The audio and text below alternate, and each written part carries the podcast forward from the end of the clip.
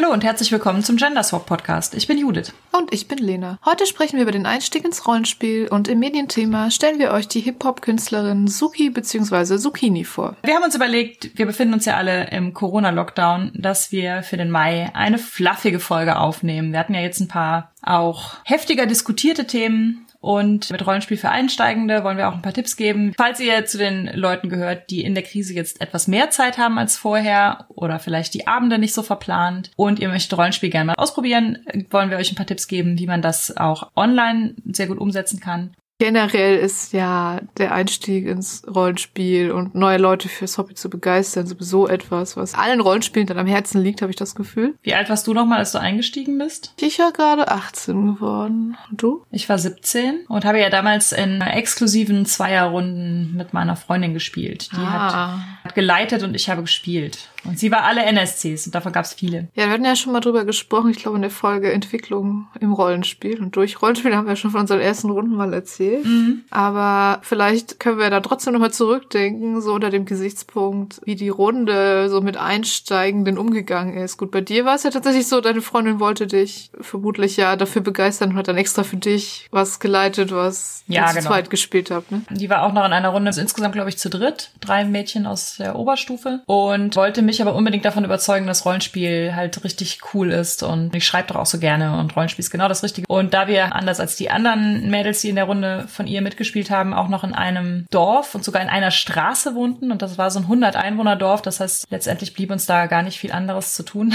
haben wir uns dann teilweise so drei, viermal die Woche getroffen und haben einfach One-on-One -on -one Rollenspiel gespielt. Grundsätzlich fordert es ja so ein bisschen Überwindung, also aus so einem üblichen, wir treffen uns, um ein bisschen zu quatschen Abend, also gerade als Einsteigender einen Abend zu machen, an dem man sich hinsetzt und spielt. Also ich verstehe schon, dass viele Leute sagen, ich würde ja gerne wieder Rollenspiel spielen oder zum ersten Mal Rollenspiel spielen, aber irgendwie bietet sich die Gelegenheit nicht an oder es ist einfach zu viel Überwindung, sich die Runde zu suchen oder den Freundinnen vorzuschlagen, versuchen wir uns mal an diesem Rollenspiel. Ist ja auch ein bisschen einschüchternd, die ganzen Regelwerke. Es gibt so viele verschiedene Rollenspiele. Das stimmt. Von daher war es vielleicht ganz gut, dass es bei mir so war, dass ich ja mitgebracht wurde von meinem damaligen Freund in seine Rollenspielrunde. Und man hat sich da ja ganz gezielt nur zum Rollenspielen getroffen. Ich kannte die ganzen anderen Leute auch nicht. Also von daher war die Überwindung dann tatsächlich zum Rollenspiel überzugehen gar nicht so groß. Und es war im Prinzip einfach diese ganz normale Runde, die über so Mailverteiler, so One-Shots ausgemacht hat hat und dann wurde halt DSA gespielt. Also ich habe dann einfach mitgemacht, hatte mir vorher mit Hilfe und einem Excel-Programm einen einsteigerfreundlichen Charakter zusammengeklickt. Ja, aber das war ansonsten also gar nicht irgendwie so, dass jetzt jemand da großes Gewese drum gemacht hat, dass ich das noch nicht gemacht hatte oder also dass ich das Gefühl hatte, ich muss jetzt erstmal ganz viel verstehen und ganz viel Einweisung bekommen. Es war einfach hier setz dich hin, mach mit, wenn du Fragen hast, frag und dann läuft das schon und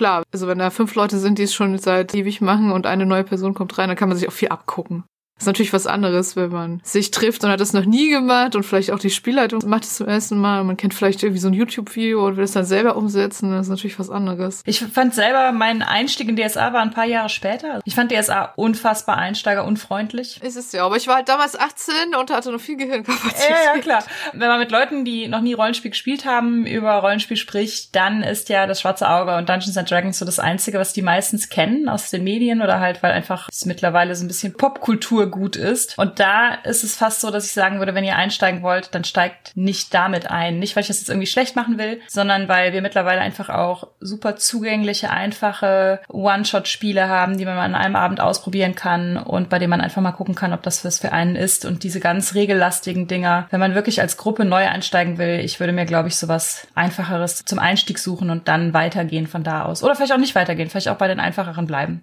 Sich einen Überblick zu verschaffen, was es alles gibt, ist natürlich auch schon etwas, wo man sich eigentlich dann schon ein bisschen in der Materie auskennen muss. Ich glaube tatsächlich gibt es auch Leute, die wollen gerne Dungeons Dragons spielen. Mhm. Oder sie wollen gerne DSA spielen, also weil sie zum Beispiel auch Romane aus der Welt gelesen haben oder gibt ja auch diverse Computerspiele, die auf D&D-Regeln basieren oder so. Ich hatte die Computerspiele zu DSA damals gespielt und dann wollten wir DSA spielen und dann habe ich mir natürlich einen Charakter gemacht, der zaubern konnte. Dann ist es ganz gut, wenn man in so eine Gruppe reinkommt, die sich schon auskennt, die dann vielleicht sagt, ja, mit dem Magier wartest du vielleicht nochmal ein bisschen. Ich glaube, wir haben damals ein ganzes Wochenende damit verbracht, Charaktere zu bauen, Christian und ja. ich. Und ich war am Schluss so sauer. Ich hatte irgendwie nicht den Eindruck, dass wir jemals fertig werden. Jetzt jetzt brauchst du noch, was weiß ich, Stabzauber oder irgendwas. Immer kam noch was drauf. Was tun wir hier? Ich war halt World of Darkness gewöhnt. Ich fand es damals ja irgendwie toll, muss ich sagen. Also, also das Bauen an sich bin ich noch nicht so durchgestiegen, das habe ich ja dann mit diesem Excel-Tool gemacht. Aber bei DSA diese Bücher durchzublättern, das waren zwar Regelbücher, aber da kommt ja trotzdem irgendwie rüber, was gibt es alles? Und die ist auf 4.0, also ist immer noch, also von der Illustration her schon mit so meiner Lieblingsversion. Oh Gott, jetzt, jetzt habe ich was gesagt. Tada. Es gibt gleich einen Twitter-Menschenschlacht mit Leuten, nein, aber die mit den Schnauzbärten und nein, DSA 2 war die einzig wahre Illustration. Aber, aber ich finde, es hat auch durchaus Spaß gemacht drin zu lesen in den Büchern, auch wenn es irgendwie nur Regelkrempel war. Deswegen bin ich auch dran geblieben, obwohl ich sogar in den ersten Spielsitzungen eine harte Zeit hatte, weil ich nämlich den Eindruck hatte, ich kann überhaupt nichts. Also diese Einsteigercharaktere, die gerade die Magie begabt, es klappte halt nichts. Also ich konnte nee, noch nicht mal die elementarsten Dinge und ich bin immer weiter nur gescheitert und ich war überhaupt nicht kompetent. Also mein Charakter war nicht kompetent. Ja.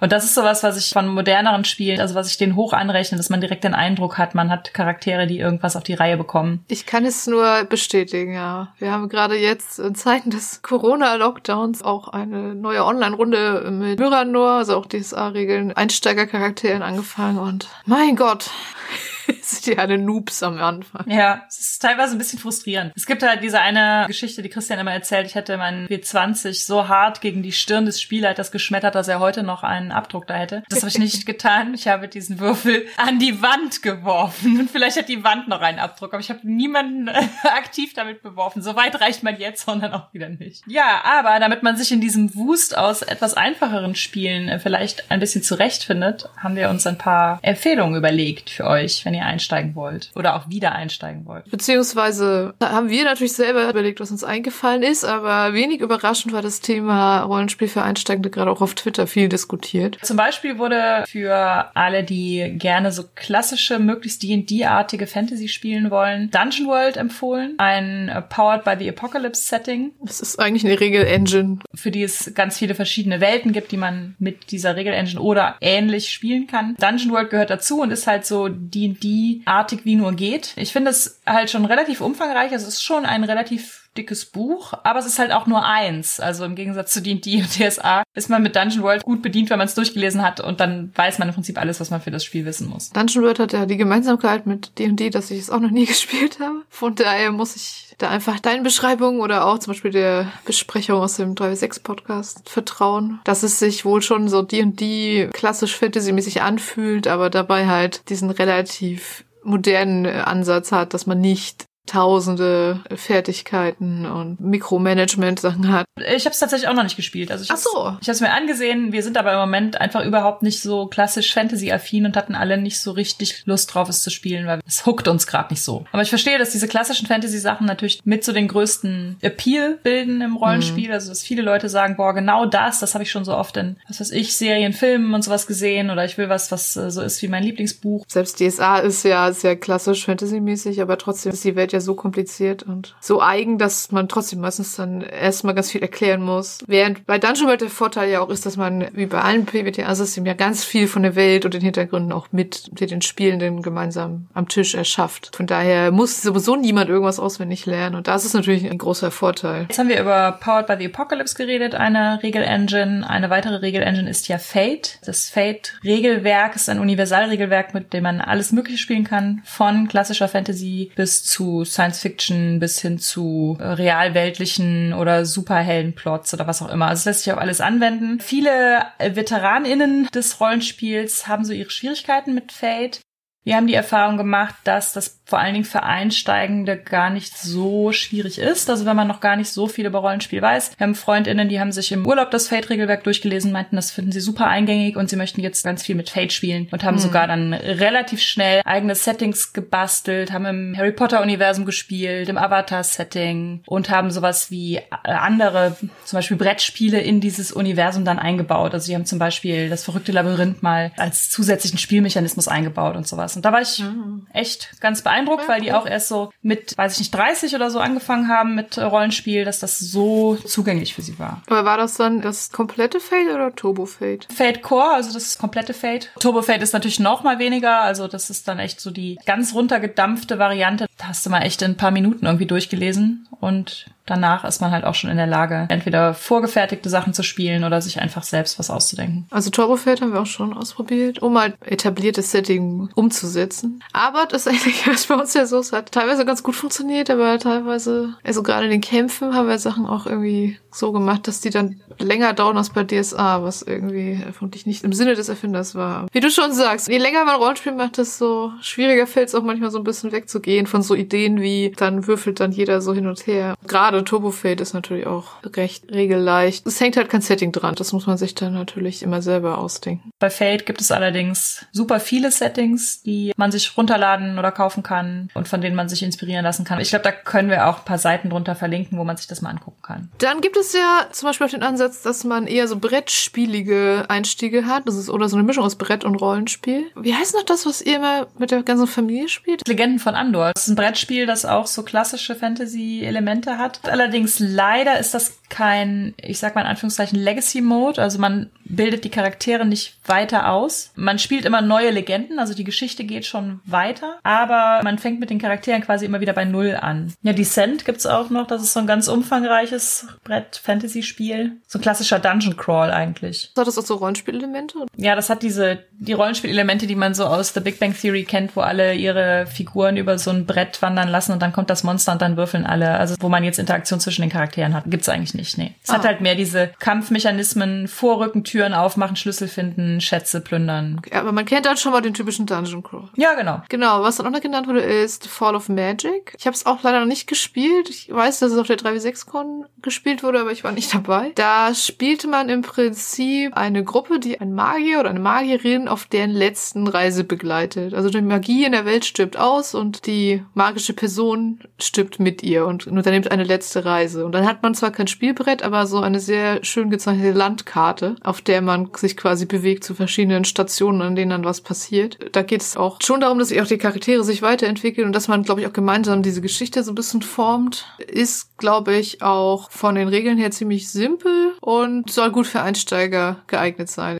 Auf jeden Fall finde ich, glaube ich, die Idee mit der Landkarte ist ziemlich cool, weil es gibt ja auch diesen Spruch, jeder gute Fantasy-Roman beginnt mit einer Landkarte. Und ich glaube, das gilt auch für Rollenspiel, dass er so eine Landkarte als einfach ganz viele Ideen auslöst. Da liegt dann was auf dem Tisch, was so ein bisschen mehr ist als einfach nur ein leeres Blatt, wo man sagt, ja, ihr könnt alles machen, was ihr wollt. Also die ist in dem Spiel dabei? Die ist, die ist Teil des Spiels, genau. Hat da so Orte drauf, die aber, glaube ich, einfach so eine Art Story-Prompts geben. Also nicht Orte wie bei DSA mit einer Beschreibung aller Einwohnenden und jeder Taverne mit Speisekarte oder so, sondern einfach so kurze Beschreibungen, die ein bisschen so eine Stimmung vermitteln. Also zum Beispiel The Oak Hills, The Ending of Summer. Also das sagt ja schon total viel. Das funktioniert mehr wie ein Bild, das heißt, das könnte man auch online spielen, indem man jetzt das als PDF oder als Foto oder so mit allen teilt. Es gibt eine digitale Version davon, von daher gehe ich davon aus, das muss wohl irgendwo gehen. Ich weiß auch gar nicht, wie der Mechanismus genau ist, sich auf dieser Karte dann zu bewegen, weiß ich jetzt leider nicht, mhm. weil ich habe es auch noch nicht gespielt, aber ich kann mir auch vorstellen, dass man es dann online vielleicht spielen kann. Es gibt ja auch verschiedene Möglichkeiten, um jetzt Grafisches noch ins Spiel zu übertragen. Da werden wir gleich noch mehr zu sagen.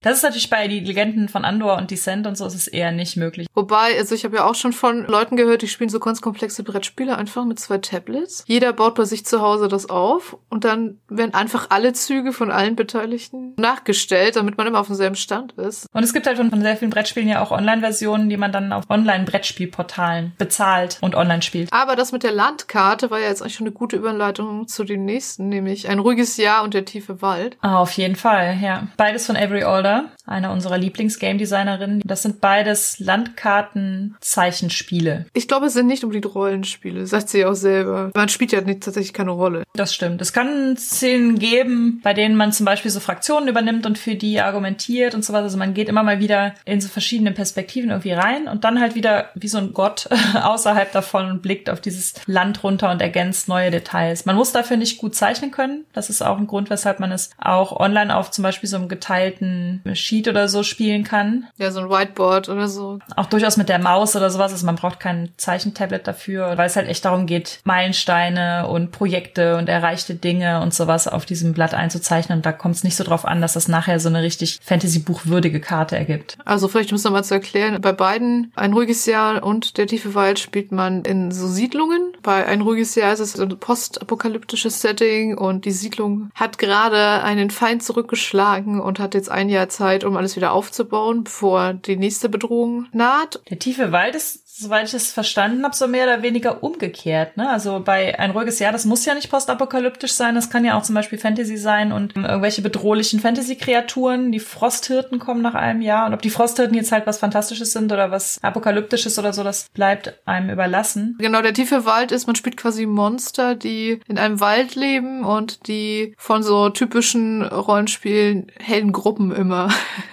heimgesucht werden. Also während bei ein ruhiges Jahr die Menschen auf die Ankunft der Monster warten, ist es bei der tiefe Wald quasi umgekehrt und die Monster warten darauf, dass die Menschen wieder gehen oder so. Das ruhige Jahr ist quasi das Originalspiel, das andere baut darauf auf, aber es ist halt beides ein Spiel, was sich so um Gemeinschaft dreht und auch Konflikte in der Gemeinschaft. Das ist ein gutes Spiel, vor allem es hat ja auch diese Story-Ideen und Fragen, die durch dieses Orakel abgebildet werden, wo man für jede Woche, die vergeht, eine neue Karte zieht, wo eine Frage draufsteht, wie zum Beispiel, wie eine neue Person betritt die Siedlung, wer ist das? Oder es gibt eine Nahrungsmittelknappheit, wie kommt die zustande? Also das ist einfach auch, glaube ich, gut, um so diesen Prozess, sich selber Sachen auszudenken, anzuregen. Man muss das auch vorher nicht gelesen haben, sondern man liest die Regeln alle gemeinsam. Und diese Karten sind einfach ein Poker-Set, bei dem jeder Karte ein Tabelleneintrag in dem Buch zugewiesen ist. Also ich glaube, das ist so ein Spiel, das kann man ganz gut spielen, wenn man selber nicht weiß, ist dieses Rollenspiel eigentlich was für mich, weil es hat noch nicht diese Hürde, dass man die ganze Zeit wirklich einen fremden Charakter verkörpern und auch als dieser sprechen muss. Aber es hat natürlich schon diese Elemente von gemeinsam kooperativ was erschaffen und Ideen reinbringen. Tatsächlich habe ich ein ruhiges Jahr mal auf der Nordcon gekauft und am selben Abend noch gespielt und dann wirklich mit diesem Buch aufschlagen, vorlesen und dann sofort loslegen. Es hat tatsächlich gut funktioniert. Also das braucht man wirklich keine Vorbereitung für. Und auch auf der Nordcon gespielt. Letztes Jahr habe ich Psy-Run. Ein sehr gutes Einsteigersystem und es ist auf jeden Fall ein sehr cooles kleines Spiel, was man auch gut auf so einer Con in drei Stunden durchkriegt. Man spielt da Personen mit Psy-Kräften, also irgendwelchen übernatürlichen Kräften, die auf der Flucht sind vor irgendeiner bösen Organisation, die sie jagt und die alle ihr Gedächtnis verloren haben. Und dann formuliert man am Anfang so Fragen, die man beantworten will und würfelt dann immer, ich glaube auch ganz einfach mit W6. Dann hängt da immer dran, ob was klappt oder nicht klappt, aber es hängt auch an dem, was man würfelt, ab, ob man zum Beispiel eine Antwort für eine von diesen Fragen kriegt oder ob die Verfolger wieder näher kommen. Also es ist ein recht eleganter Mechanismus, der nicht viel Würfel braucht, aber viele verschiedene Sachen macht mit den Würfelergebnissen. Man hat natürlich auch nicht diese Hürde, sich ganz viele Sachen auszudenken. Man braucht eigentlich nur ein grobes Aussehen und ungefähr eine Vorstellung von der Fähigkeit, die der Charakter haben soll. Und je nachdem, wie viele Fragen man sich am Anfang stellt, desto langsamer oder schneller ist die Runde dann auch vorbei. Und das hat eigentlich gut funktioniert. Dann gibt es die Schummelabenteuer. Das ist wirklich was, das ist insofern für Einsteiger, als dass man das sogar super mit Kindern spielen kann. Man braucht dafür echt überhaupt nichts. Man kann das sogar irgendwie unterwegs spielen, im Auto oder wie auch immer. Man simuliert dabei, man würde gerade eins von diesen Choose Your Own Adventure Büchern lesen, also diesen klassischen, gehe auf Seite 380, wenn du dem Fremden die Tür aufmachst. Wenn du die Tür verschlossen hältst, gehe auf Seite 210. Nur, dass man halt dieses Buch nicht hat, sondern in dem sich entrollenden Abenteuer wird dann von allen eine Figur gespielt, also nicht von jedem eine, sondern alle gemeinsam halt. Aber immer einer ist damit dran, diese Figur Entscheidung treffen zu lassen. Also zum Beispiel in der Pyramide rechts, links, geradeaus zu gehen. Und die anderen, die mitspielen, schlagen jeweils die Alternativen vor. Die erste Person sagt dann, aus der Tiefe kommt ein eiskalter Hauch. Möchtest du in den Keller steigen, dann blättere auf Seite 280. Die nächste Person sagt, rechts siehst du einen Sarkophag, an dem äh, kostbare Steine blitzen. Wenn du dir den näher angucken willst, dann Blätter auf Seite 110 oder irgendwie sowas. Also dann entscheidet die Spielerin, die gerade die Figur führt, was sie davon machen möchte. Und dann wird entweder gewürfelt oder wenn man keine Würfel hat oder nicht mit Würfeln spielen möchte, kann man das einfach auch mit Schnick, Schnack, Schnuck regeln, ob die Alternative jetzt die richtige war. Und dann ist nämlich der Moment, warum das Schummelabenteuer Schummelabenteuer heißt. Man klappt dann nämlich natürlich nicht das imaginäre Buch zu und stellt es in den Schrank zurück und sagt, schade, bin gestorben, sondern man sagt, aha, ich habe aber ja noch den Finger auf Seite 280 liegen, wo ich als letztes die Entscheidung getroffen habe. Also gehe ich dahin zurück und mhm. nehme da die andere Abzweigung. Also so wie man es auch mit jedem Solo-Abenteuer einfach immer eh gemacht. Genau, genau das. genau damit spielt es, dass man halt nicht sich damit zufrieden gibt, dass man jetzt irgendwie am Ende ist, sondern dass man zurückgehen kann und schummeln kann. Das Sehr ist halt cool. sehr witzig. Und wie lang ist dann so eine Runde? Ah, die kann echt, also ich weiß nicht, wir haben das ein paar Mal gespielt, auch mit den Kindern. Da hat es vielleicht so 20 Minuten gedauert oder sowas. Also man kann das natürlich beliebig ausdehnen oder verkürzen. Also es gibt so Szenario-Ideen und sowas. Haben unter anderem Tina Trillitsch und Gerrit Reininghaus gesammelt, die das auch auf Deutsch übersetzt haben. Und soweit ich weiß, kann man das auch gratis runterladen und wir setzen den Link unter die Folge. Der Psi-Run-Tipp und die Anleitung für Nordraum kam ja was von Eike. Und auch von Eike kam der Tipp mit Lady Blackbird als Einsteigerabenteuer. Lady Blackbird ist ein so ein bisschen Steampunk-mäßiges Setting, wo man die Besatzung eines Luftschiffs spielt. Und das ist eher so ein bisschen, würde ich sagen, in Richtung, wie auch so diese Krimi-Dinner-Spiele oder so funktionieren. Es gibt ausgearbeitete Charaktere und die haben alle ihre Geheimnisse und, und ihre Ziele und Motivationen und die spielt man dann und das meiste ergibt sich dann, glaube ich, daraus, wie die aufeinandertreffen und gegeneinander vorgehen und das Schiff kann natürlich noch in Sturm geraten und in Gefahr geraten. Man hat auch nicht da die Arbeit, sich selber eine Figur auszudenken, sondern man kriegt eine, sucht sich eine aus und spielt die dann in diesem natürlich auch sehr schön abgeschlossenen Closed Room Setting. Ich habe das noch nie gespielt, ich würde es auch gerne mal ausprobieren und ich kann mir gut vorstellen, dass das ganz gut funktioniert. Diese Krimi-Dinner, die man so zu Hause spielen kann, die sind ja auch ganz gut irgendwie, um Richtung Rollenspiel zu kommen. Ne? Wir haben mehrere Silvester mit nicht Rollenspielenden, also häufig mit Leuten aus unserer Rollenspielrunde, deren äh, PartnerInnen nicht RollenspielerInnen waren oder sind. Da war dann Krimi-Dinner immer so der gemeinsame Nenner, weil ein Krimi-Dinner hat ja auch was mit Essen und Geselligkeit und solchen Sachen zu tun und man hat halt vorgegebene Charaktere und die Handlung ist auch relativ vorgegeben. Viele haben ja auch ein bisschen Angst, dass sie sich so dann doch irgendwie bloßstellen, wenn sie mit so ganz erfahrenen Rollenspielenden jetzt spielen, dass sie dann nicht genug Fantasie haben oder die Ideen nicht spontan genug kommen und sowas. Und ich glaube, da nimmt das Krimi-Dinner so ein bisschen den Druck raus. Da sind ja teilweise die Dialoge schon so vorgegeben. Das hat häufig so Heftchen, wo man dann Szenen draus vorliest oder Szenen ganz kurz nur improvisiert. Und das hatte immer so sehr niedrige Einstiegshürden einfach. Und daran orientiert sich ja zum Beispiel auch etwas zu verbergen, Ah. was vor kurzem von Jörg Hagenberg und Hannah Möllmann übersetzt wurde. Und das ist im Prinzip ein Impro-Krimi-Dinner ohne Dinner. Also man kann natürlich auch dabei kochen, wenn man gerne möchte. Aber das nimmt die Mechanismen eines Krimi-Dinners, also dass jeder Verdachtsmomente hat und setzt die aber so um, dass alles im Prinzip von den Spielenden ad hoc überlegt werden kann. Das haben wir tatsächlich auch mal mit einer Einsteigerin gespielt und die fand das auch echt ganz cool. Also es hat ihr gut gefallen. Ein Spiel, wo es jede Menge Szenarien zu gibt, die man auch zahlreich runterladen kann, sich angucken kann, ist das Spiel Fiasco. Fiasco ist ein Erzählspiel, das ist fast ohne Würfel. Es wird eigentlich nur am Anfang gewürfelt, um aus so Zufallselementen das Setting aufzubauen. Die anderen Würfel sind eher so Marker für Erfolg oder Misserfolg, was aber nicht gewürfelt wird, sondern von der Gruppe entschieden. Ja, in Fiasco erzählt man so Geschichten, die in einem Fiasco enden, wie der Name schon sagt. Absolut immer. Also so Geschichten, wie sie in Filmen der Coen Brothers passieren würden. Es gibt alle möglichen Settings dafür, von der Fußballverein über elisabethanisches England, über Raumstation, über die Highschool Prom Party, also wirklich alles Erdenkliche. Also es gibt richtige Klassiker, sowas wie Piraten und dann gibt es so richtig abgedrehte Sachen, zum Beispiel RAF und alle, die ich bisher gespielt habe, waren auf ihre eigene Weise total cool. Anhand der Sachen, die man am Anfang auswürfelt, schmeißt man so einen Haufen Gegenstände, Orte, Motivationen von Figuren rein und Beziehungen zwischen den Figuren und gestaltet dann so aus, wer sind diese Leute, was wollen sie und äh, warum wird es grandios schiefgehen. Spielt dann in zwei Akten, wo zwischendurch nochmal so ein paar Zufallselemente reinkommen und am Ende ist meistens irgendwer tot, irgendwas brennt und alles ist furchtbar schiefgegangen und das ist sehr unterhaltsam. Ich glaube, sie arbeiten hier gerade an der zweiten Auflage, wo sie das dann quasi auch als Kartenspiel machen wollten, dass es noch so ein bisschen einfacher und besser zum direkt losspielen ist. Also diese neue Version wurde 2019 auf Kickstarter finanziert und wird äh, 2020 irgendwann erscheinen. Also ich habe das auch schon mit Leuten gespielt, die lange kein oder noch gar kein Rollenspiel gemacht hatten und es hat eigentlich aber ganz gut funktioniert, wobei ich sagen muss, dass eigentlich in den meisten von den Runden, die ich gespielt habe, diese ganze Phase von die Charaktere erschaffen und das Setting erschaffen und überlegen, welche Option jetzt die beste ist, doch relativ lange gedauert hat. Ja, das stimmt. Viel länger, als es suggeriert wurde. Also im Buch steht, glaube ich, man braucht für so eine Runde zwei bis drei Stunden und meiner Erfahrung nach waren es eigentlich immer mindestens vier Stunden. Eigentlich schon ein klassischer One-Shot, aber es ist natürlich häufig so, ich merke auch, vier Stunden jetzt im Moment online spielen ist mir häufig schon zu lang. Vier Stunden so am Tisch an einem Sonntagnachmittag oder sowas, das finde ich immer völlig unproblematisch, aber jetzt gerade im Corona-Lockdown vier Stunden ist natürlich immer schon so ein bisschen, oh, wird langsam der Rücken. der Rücken ist nicht so einverstanden mit all den Online-Runden.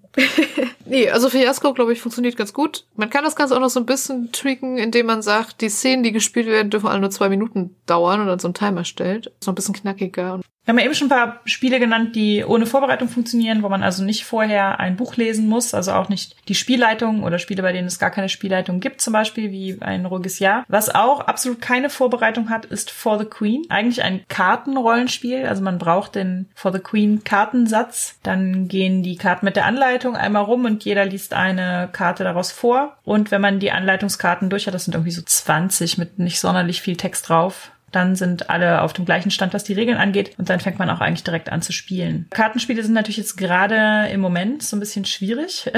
und deswegen gibt es von For the Queen halt auch eine Online-Version. Man kann das online spielen und zwar kann man das Spiel über den Roll20 Marketplace kaufen. Und Roll20 ist ja eine Online-Plattform, mit der man alle möglichen Rollenspielsysteme spielen kann. Und darin kann man das dann spielen, sodass dann da auch die nächsten Karten immer weiter automatisch kommen in so einem Zufallsprinzip. Und wenn man dieses Spielprinzip, was ja darauf beruht, dass man verschiedene Fragen beantwortet und dadurch die Welt und die Charaktere weiter ausarbeitet, auch mit einem anderen Prinzip dahinter spielen will, dann kann man auf forthedrama.com gehen und da gibt es dann alle möglichen weiteren Spiele, die quasi auf demselben Prinzip beruhen. Also die nennen sich dann Descended from the Queen, also so ein bisschen auch die Game Engine dahinter und die sind dann auch kostenlos spielbar. Da gibt es auch alles Mögliche von man spielt irgendwie eine Band, die zusammen tourt oder man spielt Superhelden, die sich entscheiden müssen, ob sie die Stadt retten. Oder, das äh, habe ich noch nicht gespielt, Around the Couch, da spielt man eine WG, die sich entscheiden muss, ob sie die alte Couch jetzt entsorgt oder nicht. Das war auch sehr lustig, es kam eine sehr schräge WG dabei raus. Also alle diese Spiele funktionieren ja mit Fragen, die man beantwortet. Bei For the Queen spielt man das Gefolge einer Königin, die eine gefährliche Reise unternimmt, um einen Krieg vielleicht zu beenden, der schon in diesem Land tobt, seit die Charaktere am Leben sind. Und das ist auch alles, was man weiß. Man beantwortet diese Fragen und dadurch formen sich so die Charaktere und die Königin und die Vorgeschichte und das Setting und das ist eigentlich ganz cool, was man nur durch diese Fragen alles so ja. erschaffen kann. Auch super unterschiedlich. Die Königinnen, die man sich als Karten ausruhen kann, wenn man möchte, reizen schon zu so Assoziationen, die total unterschiedliche Settings zur Folge haben und sowas. Genau, also es gibt so gezeichnete Illustrationen von ganz unterschiedlichen Königinnen, die man sich als Inspiration so hinlegen kann. Wir haben das auch schon einmal mit einer Gruppe von Christians KollegInnen gespielt, auf Englisch. Und einmal mit Freundinnen, die wieder ins Rollenspiel eingestiegen sind, nachdem sie jetzt irgendwie ein Jahrzehnt oder so nicht gespielt haben. Und das hat mit beiden Gruppen auch super funktioniert. Und das Gute daran ist auch, es gibt so einen Endpunkt in dem Spiel. Also eine Frage, die die letzte ist, wo man sich dann entscheiden muss. Also bei For the Queen halt, ob man die Königin verteidigt oder nicht. Und bei der Couch-Geschichte zum Beispiel, ob man sie nur entsorgt oder nicht. Wenn man es physisch spielt, kann man die Karte weiter oben oder weiter unten in den Stapel mischen, damit sie früher oder später kommt. Und bei dieser For the Drama Online-Version kann man einfach sagen, wie viele Karten insgesamt gezogen werden sollen bevor die Frage dann kommt. Die letzte. Ja, so kann man es halt auch auf einen kürzeren oder längeren Abend anpassen. Auch ein Spiel, was sehr zugänglich ist, auch aus der kleinen Reihe von System Matters, sowie äh, Der tiefe Wald und Ein ruhiges Jahr, was wir eben erwähnt haben, ist das Spiel Geh nicht in den Winterwald. Da habe ich auch Online-Erfahrungen mit gesammelt. Also das ist so ein klassisches Märchen-Grusel-Geschichten-Szenario. Man braucht dafür im Prinzip auch nur offline so ein paar Marker. Und das Gefühl, was das im Prinzip mitbringen will, ist so dieses, man sitzt um ein Feuer. Man kann das aber, finde ich, durchaus gut an einem Computer machen, wenn es jetzt irgendwie Abend ist und man macht nur irgendwie ein kleines Licht an oder sogar nur ein paar Kerzen oder sowas. Dann hat man diese Gruselstimmung durchaus auch. Das spielt halt quasi immer so im Nordamerika, Siedlerzeit, so im 19. Jahrhundert. Aber es gibt verschiedene Szenarien, die teilweise in dem Band stehen und teilweise gibt es auch noch so ein extra Band oder mehrere dazu. Und der Kniff ist auch, dass man von dem eigenen Charakter in der dritten Person und in der Vergangenheit spricht. Auch wieder so eine Sache, die Leuten, die schon lange Rollenspiel machen, unfassbar schwer fällt, habe ich festgestellt. Aber auch natürlich so ein guter Kniff für Leute, die das vielleicht zum ersten Mal machen und so in direkter Rede mit dem Charakter zu sprechen noch ein bisschen schwierig finden oder, oder mm, herausfordernd finden. Genau, und ich habe das auch einer Freundin von mir, die wollte auch eine Rollenspielgruppe an ihrer Uni aufbauen und hatte auch lauter Leute, die noch nie oder ewig nicht gespielt haben und sie hatte auch noch nie geleitet. Und der hatte ich unter anderem das empfohlen und sie hat es dann auch als Spielleitung geleitet und meinte, das wäre auch gut gelaufen. Also ist anscheinend auch dafür gut geeignet für eine Gruppe, wo jetzt gar keine Person schon mehr Erfahrung hat. Gut zu wissen. Die klassische Einstiegsdroge ins Rollenspiel sind ja auch eigentlich die sogenannten Einstiegsboxen. Ja. Die gibt es zu zahlreichen, umfangreicheren Rollenspielsystemen und die sollen natürlich einfach erstmal auch diese Einstiegshürde nehmen. Kaufe dir diese drei dicken Bände für jeweils 40 Euro und lese sie alle durch, so dass man mit den Einstiegsboxen kleiner gerechnete Regeln hat, ein bisschen ein festes Szenario, in dem man spielt so dass man mit den Einstiegsboxen Material hat, um so für die ersten ein, zwei, drei Abende Spaß zu haben und sich dann zu überlegen, kaufe ich mir jetzt vielleicht doch eins von diesen größeren Boxen mit was weiß ich, mehr Landkarten und mehr Details zu dieser Welt und mehr Regeln, auf die ich dann noch aufbauen kann. Das gibt es für fast alle größeren Rollenspiele, also zum Beispiel für Splittermond, fürs Schwarze Auge und unter anderem auch für das Star Wars Rollenspiel, das offizielle. Damit hast du eigentlich gute Erfahrungen gemacht, richtig? Das stimmt. Also ich habe tatsächlich schon dreimal eine von den Einstiegsboxen geleitet bedeutet für eine Mischung aus Leuten, die noch nicht lange spielen oder noch nie gespielt haben oder seit 20 Jahren nicht mehr gespielt hatten. Und es hat eigentlich immer ganz gut funktioniert. Und ich finde die auch wirklich sehr schön gemacht. Also es gibt ja bei Star Wars von Fantasy Flight Games gibt es ja so drei verschiedene Settings, die mit denselben Regeln funktionieren. Einmal am Rande des Imperiums, wo man halt so Schmuggler und Kopfgeldjäger und all sowas spielen kann. Einmal Zeitalter der Rebellion, wo man halt logischerweise Rebellen spielt. Und einmal Macht und Schicksal Schicksal, wo man halt hauptsächlich Machtbegabte spielt. Und die haben alle eine eigene Einsteigerbox. Die Rebellen-Einsteigerbox, die habe ich mal auf einer Con gespielt, die fand ich okay, aber jetzt nicht super toll. Da geht's halt eigentlich nur darum, dass man so eine Basis stürmt. Das ist also quasi fast nur Kämpfen und Schießen und nicht so viel anderes. Aber Macht und Schicksal ist halt so ein sehr schönes, stimmungsvolles Abenteuer rund um so einen alten, verlassenen Jedi-Tempel. Am Rande des Imperiums ist ein sehr cooles Einsteigerabenteuer, was tatsächlich eines der wenigen Einsteigerabenteuer ist, die fast so ein bisschen sandboxig sind. Man spielt natürlich auf Tatooine. Ja, man hat es natürlich mit Hutten zu tun. Es hat es natürlich mit Hutten zu tun und muss da weg und es gibt einen Frachter, der ganz zufällig aussieht wie der Millennium Falcon, den man klauen könnte, um von Tatooine zu verschwinden. Also es ist haut so voll in die Star Wars Schiene rein, dass man ganz viele Sachen hat, die man aus den Filmen kennt und die sind halt unglaublich schön gemacht, die Dinger, haben tolle Handouts von Karten und Raumschiffplänen und so Tokens, die man irgendwie auch noch hinlegen kann für Kämpfe. Und und die Startcharaktere sind alle sehr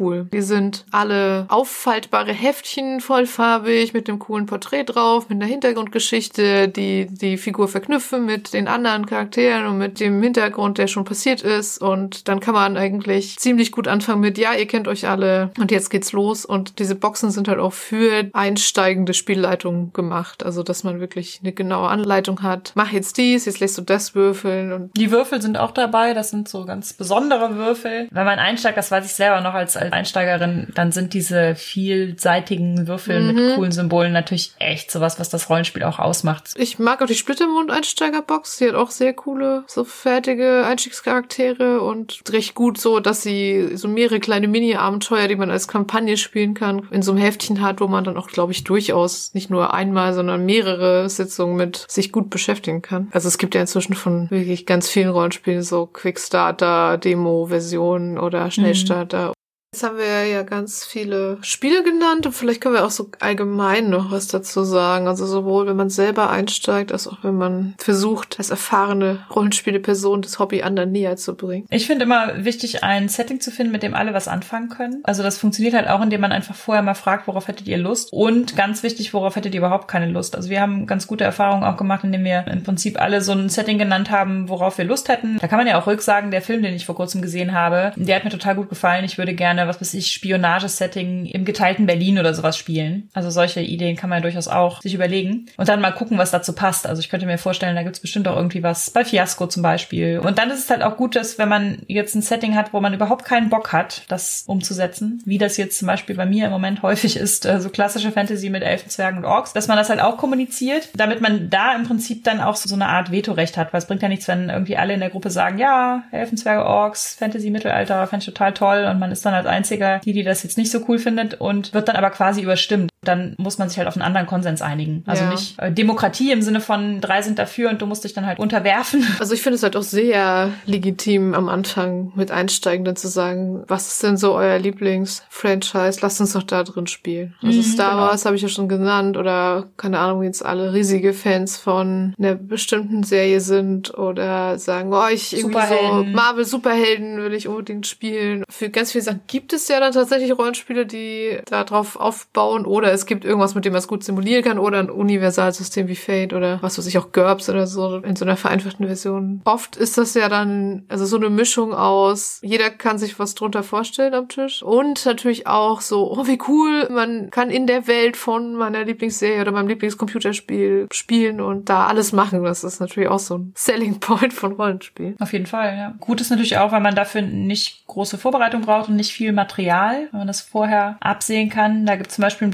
Blog-Eintrag beim Gauntlet, wo Spiele verzeichnet sind, wo ihr auch nochmal reingucken könnt. Genau, sind sich RPG B-Sides und das ist so ein bisschen eine Mischung, also so Einsteigersachen, aber auch Sachen, die man spielen kann, wenn zum Beispiel der reguläre Spieltermin ausfällt, weil eine Person nicht kann. Bei der Recherche nochmal einen älteren Artikel äh, gefunden von Gerrit Reininghaus, der sich um dieses alte DSA-Abenteuer in Liskas Fängen dreht. Darum, warum das so gut für Einsteigende geeignet ist. Und das hat so einen Punkt drin, dass es sehr gut darin ist, die Charaktere in so Situationen zu bringen, wo sie Entscheidungen treffen müssen, aber auch gleichzeitig einigermaßen klar ist, welche Art von Entscheidung es gibt. Und das ist, glaube ich, auch relativ wichtig, dass man nicht Leute entweder wirklich nur komplett durch so einen Erzählschlauch lotst, weil dann kann man nicht so richtig rüberbringen, wo jetzt der Vorteil gegenüber dem Buch oder dem Film ist. Aber auch nicht so überfordert mit, ihr könnt alles machen, was ihr wollt. Was wollt ihr denn machen? Egal was. Das, äh, das ist natürlich dann auch erstmal so ein bisschen das Kaninchen vor der Schlange, wenn man dann so,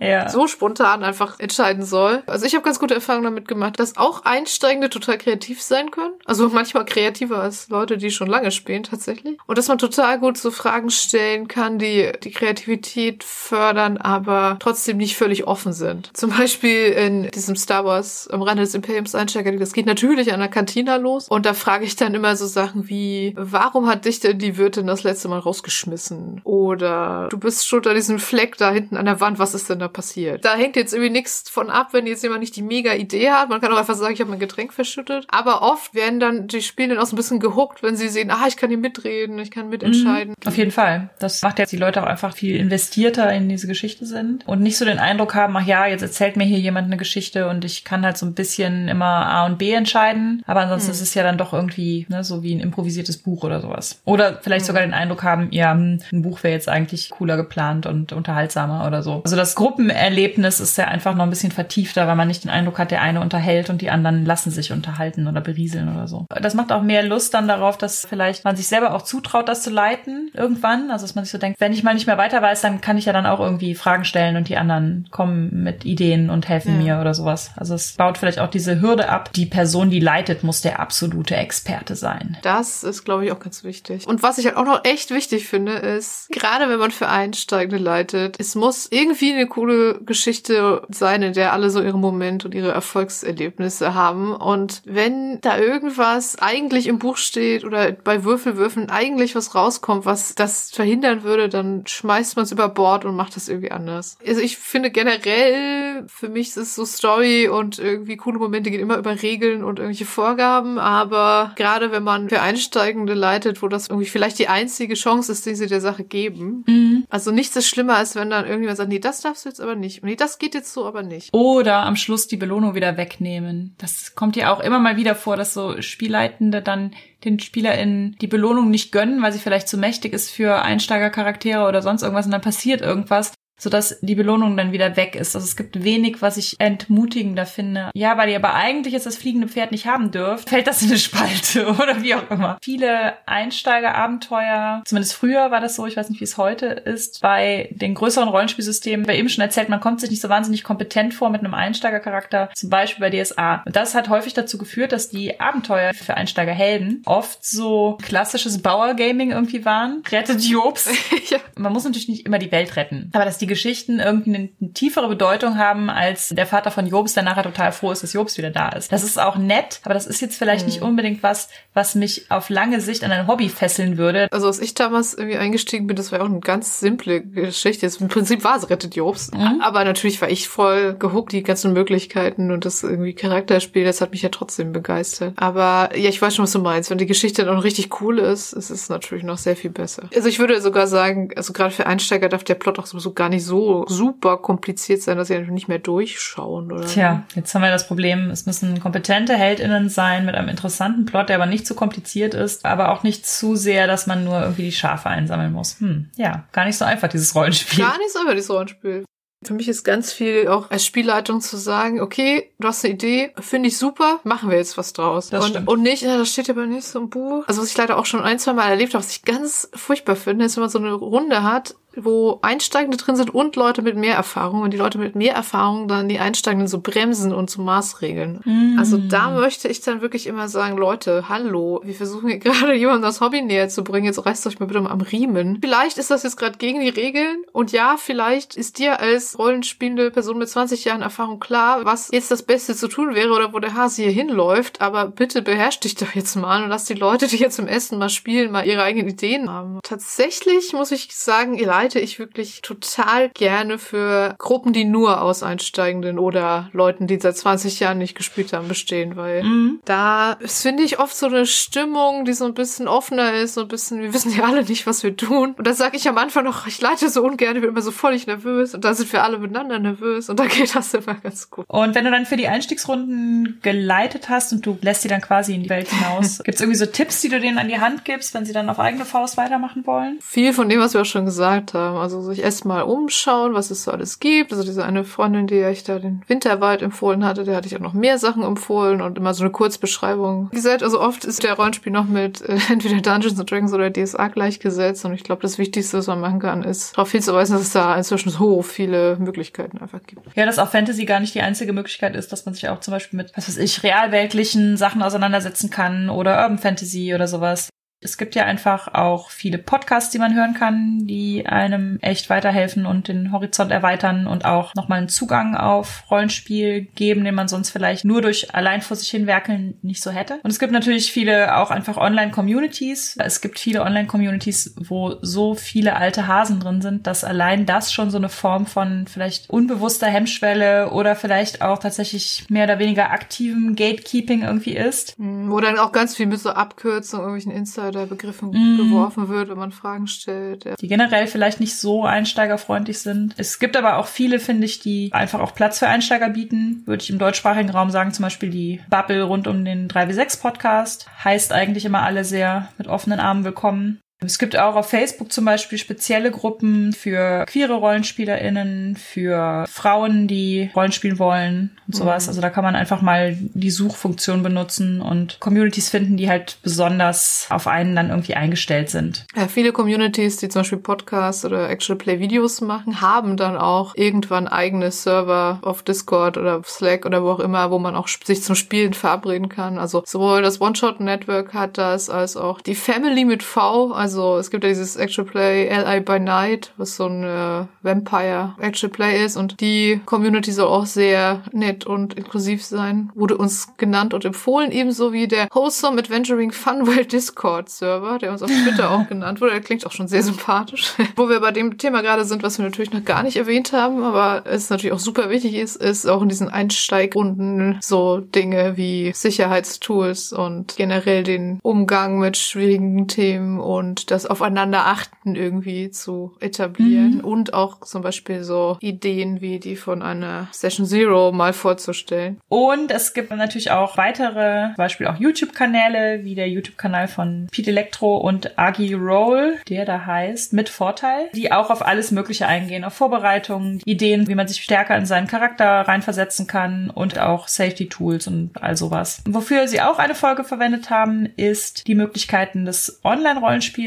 aufzuzeigen. Da war die von unserer zeitlichen Perspektive aus letzte Folge von Mit Vorteil drehte sich um Roll20, das Portal, was du eben schon mal bei For the Queen erwähnt hast. Ein Rollenspielportal, was auf den ersten Blick, finde ich, nicht so ganz einfach zu bedienen ist. Also zumindest mir hat es sich auf den ersten Blick nicht erschlossen. Deswegen ist es total sinnvoll, da sich mal so ein Video zu reinzuziehen und herauszufinden, wie man damit möglichst nah an Tischrollenspiel rankommt. Nicht nur bei mit Vorteil, sondern auch beim Kanal von PNP Things gibt es ein Video oder ich glaube sogar mehrere, können wir auch verlinken. Wir wollten ja kurz noch aufs Thema Online-Rollenspiel eingehen, allerdings aufgrund der aktuellen Weltlage gab es davon jetzt gerade echt schon sehr viele Podcast-Folgen und Videos und Anleitungen, deswegen verweisen wir jetzt einfach mal auf diese beiden und noch auf Nerd ist ihr Hobby. Die beiden Kolleginnen haben nämlich eine ganze Folge zum Thema Online-Spielen gemacht und haben damit vermutlich auch noch mehr Erfahrung als wir. Ich wollte nur noch einmal kurz erwähnen, also die Drachenzwinge gibt's im deutschsprachigen Raum ja. Das ist ein Server, auf dem per Voice-Chat gespielt wird, also ohne Bild. Wir spielen im Moment ganz viel einfach per Zoom oder halt per Skype. Das geht auch, aber Zoom läuft so ein bisschen stabiler. Und wenn wir nur zu viert sind, kann man das Programm Whereby benutzen. Dafür muss man sich überhaupt nichts installieren, sondern einer muss sich einen Account machen und die anderen dazu einladen. Und da kann man mit bis zu vier Personen ziemlich stabil und übersichtlich interagieren. Und wir kombinieren das häufig noch zum Beispiel mit Google Draw, wo man halt gemeinschaftlich dann entweder Tokens hin und her schieben kann, die man halt, was weiß ich, aus einfachen geometrischen Figuren baut oder äh, Bilder teilen kann oder halt, wie gesagt, sowas wie Karten bei ein ruhiges Jahr oder sowas zeichnen kann. Genau, also so Online-Whiteboards gibt diverse, meistens sind sie auch kostenlos. Wir spielen über Zoom und was tatsächlich auch über Zoom funktioniert, ist Musik auch zu teilen. Also man kann damit Hintergrundmusik spielen. Wir haben das große Glück, dass unser Hobby auch online spielbar ist, anders als wenn wir jetzt zum Beispiel alle in einem Fußballverein wären. Da wir zum größten Teil alle Internet haben, ist dann der Corona-Lockdown für uns alle dann doch nicht ganz so einsam, wie der vielleicht noch vor 20 Jahren gewesen wäre. Also man kann ganz viel machen und noch ganz viel Plattformen und alles integrieren und Sachen, aber bis jetzt funktioniert es also meistens auch, wenn einfach alle Personen ihren Datenbogen neben sich liegen haben und dann einfach würfeln und man sieht sich über die Kamera. Man muss jetzt eigentlich auch nicht so eine Angst haben, dass Online-Spielen irgendwie erstmal so erfordert, dass man sich in sieben verschiedene Programme und Softwares da reinfuchst, weil so ist es eigentlich nicht. Wir spielen meistens auch einfach Videochat und dann selbst die Würfel sind schon offline. Also die haben wir einfach am Tisch. Also kann man natürlich mit einer Würfel-App machen.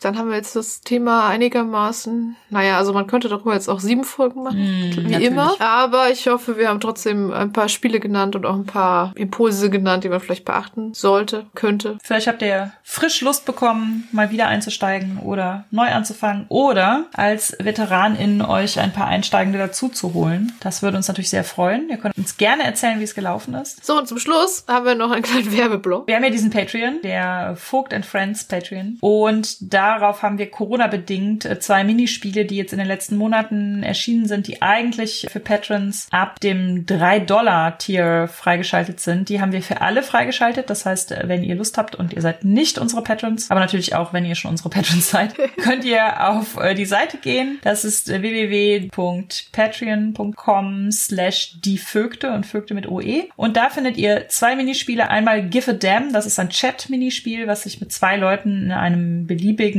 Chat spielen lässt, in dem man GIFs einbinden kann. Denn diese GIFs haben natürlich eine plotrelevante Wirkung. Und dann kann man das kurz im Homeoffice dann Give a Damn. Und das andere Spiel ist ein Spiel namens Grounded, bei dem es darum geht, dass man drinnen bleiben muss oder beziehungsweise verdeckt bleiben muss, weil man irgendeinen Mist gebaut hat. Man aber seinem mangelnden Impulskontrolle nachgehen möchte und gerne rausgehen möchte, aus verschiedenen Gründen, die man dann herausfindet. Und dann muss man in einem Chat mit zwei oder vier oder sechs Leuten einander davon überzeugen, dass es besser ist, zu Hause zu bleiben. Und auch das entscheidet sich dann mit Schnick, Schnack, Schnuck und so Tokens, die man hin und her schiebt. Sehr und das heißt, wenn ihr Lust habt, mal einzusteigen und Lust habt, einen Blick auf unseren Patreon zu werfen, könnt ihr das gerne tun. Außerdem hat Dena auch noch ein Nanogame geschrieben. Alle von euch, die Roll Inclusive besitzen, kennen es schon, nämlich vor der Schlacht. Und vor der Schlacht sollte ja auch in die Pakete für den gratis Rollenspieltag 2019, was dann nicht funktioniert funktionierte, weil die Flyer verschollen ging. Aber deshalb gibt es diese GRT-Version online und zwar sowohl auf der Website von GRT als auch auf meiner Website. Und vor der Schlacht ist ein Spiel, was man nur mit Zettel und Stift und ohne jede Vorbereitung und in einer Stunde ungefähr spielen kann und mhm. was glaube ich auch recht einstiegsfreundlich ist. Habe ich auch schon auch mehrfach gespielt mit Leuten, die noch nicht so viel Erfahrung hatten. Vor ziemlich genau einem Jahr war ja die LuxCon und da waren einige AutorInnen zu Gast und haben da gelesen und die LuxCon war sehr bemüht, einfach so um die AutorInnen auch irgendwie zu beschäftigen und denen noch irgendwie Unterhaltung zu bieten. Und die hatten uns gefragt, ob wir dann am frühen Abend eine kleine Runde Rollenspiel für Einsteigende leiten wollen würden. Das war, glaube ich, eine riesige Runde. Ich glaube, wir waren irgendwie bestimmt zehn, zwölf Leute. Vor der Schlacht funktioniert aber auch in so einer großen Runde. Ich glaube, von den Leuten hatten irgendwie ein oder zwei Rollenspielerfahrungen und alle anderen nicht. Und es war eine wunderbar abgedrehte Story. Am Abend vor der Schlacht um das kalte Buffet und die Charaktere waren das kalte Buffet. Oh mein Gott. Verlinken wir auch alles in den Show Notes. Haben wir noch ein Fazit zum Thema Neueinstieg? Ja, ja, ich glaube beim Neueinstieg oder beim Wiedereinstieg oder wie auch immer ist es einfach so, dass wir das, das Glück haben, dass wir nicht mit den umfangreichen Regelwerken einsteigen müssen, sondern einfach auch mal so einen Abend Spaß haben können, indem wir uns kleine vorbereitungsarme Spiele raussuchen und dann mal gucken, ob das vielleicht dann weiterführt. Das finde ich eigentlich mittlerweile echt eine super schöne Entwicklung. Ich finde tatsächlich für Einsteigende zu leiten ist als Spielleitung, wenn es einigermaßen gut läuft, echt eine schöne Erfahrung. Und ich würde das auch immer gar nicht so unbedingt als als ich opfere mich und leite jetzt hier, damit das Hobby nicht ausstirbt, sehen, sondern als Chance, Leuten mein Lieblingshobby näher zu bringen und sie vielleicht dafür zu begeistern. Das waren also oft einfach auch sehr schöne Runden und es lohnt sich also, das vielleicht doch mal zu versuchen. Gerade jetzt in den Zeiten von Lockdown, wo wir alle abends zu Hause sitzen und natürlich äh, nicht alle deswegen unendlich viel Zeit haben, aber vielleicht doch noch mal Zeit für zwei, drei Stunden ein paar einsteigenden mal eine Runde zu leiten. Außerdem waren wir als eine der letzten Amtshandlungen vor dem Lockdown zusammen auf einem Konzert. Aus lauter Nostalgie wird das jetzt unser Medienthema. Wir haben außerdem, glaube ich, noch nie Musik empfohlen. Nee, ich habe auch gedacht. Äh, deswegen ist es, es ist außerdem Hip-Hop, wo erfahrungsgemäß jetzt 90 Prozent der Rollenspielszene sagen wird, Hip-Hop. Wir reden über die Rapperin Suki. Das kommt jetzt vielleicht nicht zu dem günstigsten Zeitpunkt der Welt, weil Suki äh, unter diesem Namen ja gerade ihre Abschiedstour gespielt hat, auf deren Konzert wir waren. Aber äh, die Musik ist ja trotzdem noch da. Außerdem macht sie auch mit einem neuen Projekt weiter. Vielleicht kannst du ja mal erzählen, wie du auf Suki überhaupt aufmerksam geworden geworden bist? Ich hatte, als Wasteland rausgekommen ist, die Idee einfach eine Spotify-Playliste zu dem Buch zusammenzustellen und haben mir dann so ein bisschen Gedanken gemacht, was stimmungsmäßig zu dem Buch passt. Da ist jetzt eine ziemlich irre Liste rausgekommen. Ihr findet sie unter dem Namen Wasteland und ich glaube unter meinem Namen auch noch. Und es fiel mir irgendwie auf, dass zu dieser Community bei Wasteland auf jeden Fall Hip-Hop sehr gut passen würde. Aber ich bin selber relativ unbeleckt, was Hip-Hop angeht. Also ich habe da nicht so viel Ahnung von, außer das Musical Hamilton, was ich in- und auswendig kann. Und ich habe äh, Filme feministischer deutschsprachiger Hip-Hop bei Spotify eingegeben und geguckt, was kommt. Und unter anderem dann das prominenteste Ergebnis war halt die Rapperin Suki, die genau das macht, nämlich äh, feministischen, deutschsprachigen, queeren Hip-Hop und damit einen Gegenpol bildet zu dem ganzen queerfeindlichen, also ich will nicht sagen dem ganzen, aber zu viel queerfeindlichen, auch frauenfeindlichen Hip-Hop, der viel in den Medien und in der Diskussion ist hier in Deutschland. Man könnte also sagen, Suki ist Teil einer männerdominierten Szene und nutzt ihre Stimme dafür, die Missstände dieser Szene immer wieder zur Sprache zu bringen. Es ist völlig unerklärlich, warum sie uns sympathisch ist. Natürlich ist das alles in der Hip-Hop-Szene nochmal sehr viel deutlicher als in den Szenen, in denen wir uns jetzt bewegen. Aber ich finde, an Suki, an ihren Texten sieht man total gut, wie auch in Subkulturen sich so gesamtgesellschaftliche Vorurteile und sowas durchziehen und wie auch in Subkulturen immer wieder dagegen angegangen werden muss mit möglichst viel Vehemenz, leider auch immer mit Gegenwind. Das ist natürlich bei Suki und in der Hip-Hop-Szene sehr krass. Also ich finde, die Texte sind halt super schlau und witzig, super vielseitig auch. Also viel Tanzbares. Und es gibt halt auch so, so Zeilen, die kann man sich einfach an die Wand hängen, beziehungsweise manche, die auch einfach sehr auch auf andere Sachen passen. Also zum Beispiel die Zeile äh, Hip-Hop ist kein Spiegel der Gesellschaft, er ist Teil der Gesellschaft. Das kann man auch auf jede andere Subkultur übertragen. Leider, ja, hat sie jetzt dann nach, ich glaube, 15 Jahren und fünf Studioalben gesagt, sie hört jetzt auf, weil es einfach zu krass ist, was das also sowohl dieses ständige Ankämpfen gegen die Vorbehalte der Szene, als auch dieses ständige, du musst dann nächstes Album droppen und auf Tour gehen, mit ihr gemacht hat. Was natürlich verständlich ist, aber auch irgendwo schade. Aber sie macht weiter und zwar jetzt unter dem neuen Namen Zucchini macht sie Kinder-Hip-Hop, also Hip-Hop für Kinder und Familien und die Songs von dem ersten Album sind auch durchaus auch als Erwachsene cool. Es ist halt so, dass sie selber sagt, die Musikindustrie war einfach zu belastend in letzter Zeit für sie oder eigentlich immer schon. Sie meinte, sie hat immer Phasen, in denen sie ein Album rausgebracht hat und auf Tour gegangen ist mit Phasen tiefer Depression abgewechselt und das kann und will sie mittlerweile einfach nicht mehr so weiterziehen. Finde ich durchweg gerechtfertigt natürlich. Bin natürlich ein bisschen traurig, dass äh, wir jetzt erstmal ein bisschen Abschied nehmen mussten, obwohl wir sie gerade erst entdeckt hatten. Aber wie gesagt, die Alben werden ja nicht alt. Anspieltipp, queere Tiere. Das ist auch das auf der Wasteland-Playlist. Und es ist mein Ich wasche mir meine Hände Lied. Also ich weiß genau, bei welcher Zeile ich aufhören muss und mir dann genug meine Hände gewaschen habe. Das war unsere 22. Folge zum Thema Rollenspiel für Einsteigende. Feedback zur Folge lesen wir gerne auf Twitter unter @genderswappod, per Mail an feedback at genderswap-podcast.de oder als Kommentar auf unserer Homepage www.genderswap-podcast.de. Wenn ihr unseren Podcast mögt, dann erzählt doch euren FreundInnen davon, gebt uns eine positive Bewertung auf iTunes oder ihr spendiert uns einen Kaffee oder schwarzen Tee. Den Coffee-Link findet ihr unter der Folge. Wenn ihr unseren Podcast und andere tolle Projekte von Judith und Christian Vogt unterstützen wollt, dann könnt ihr das auf Patreon tun. Den Link findet ihr ebenfalls in den Show Notes. Wir hören uns im Juni, sagen danke fürs Zuhören und bis zum nächsten Mal. Danke, tschüss.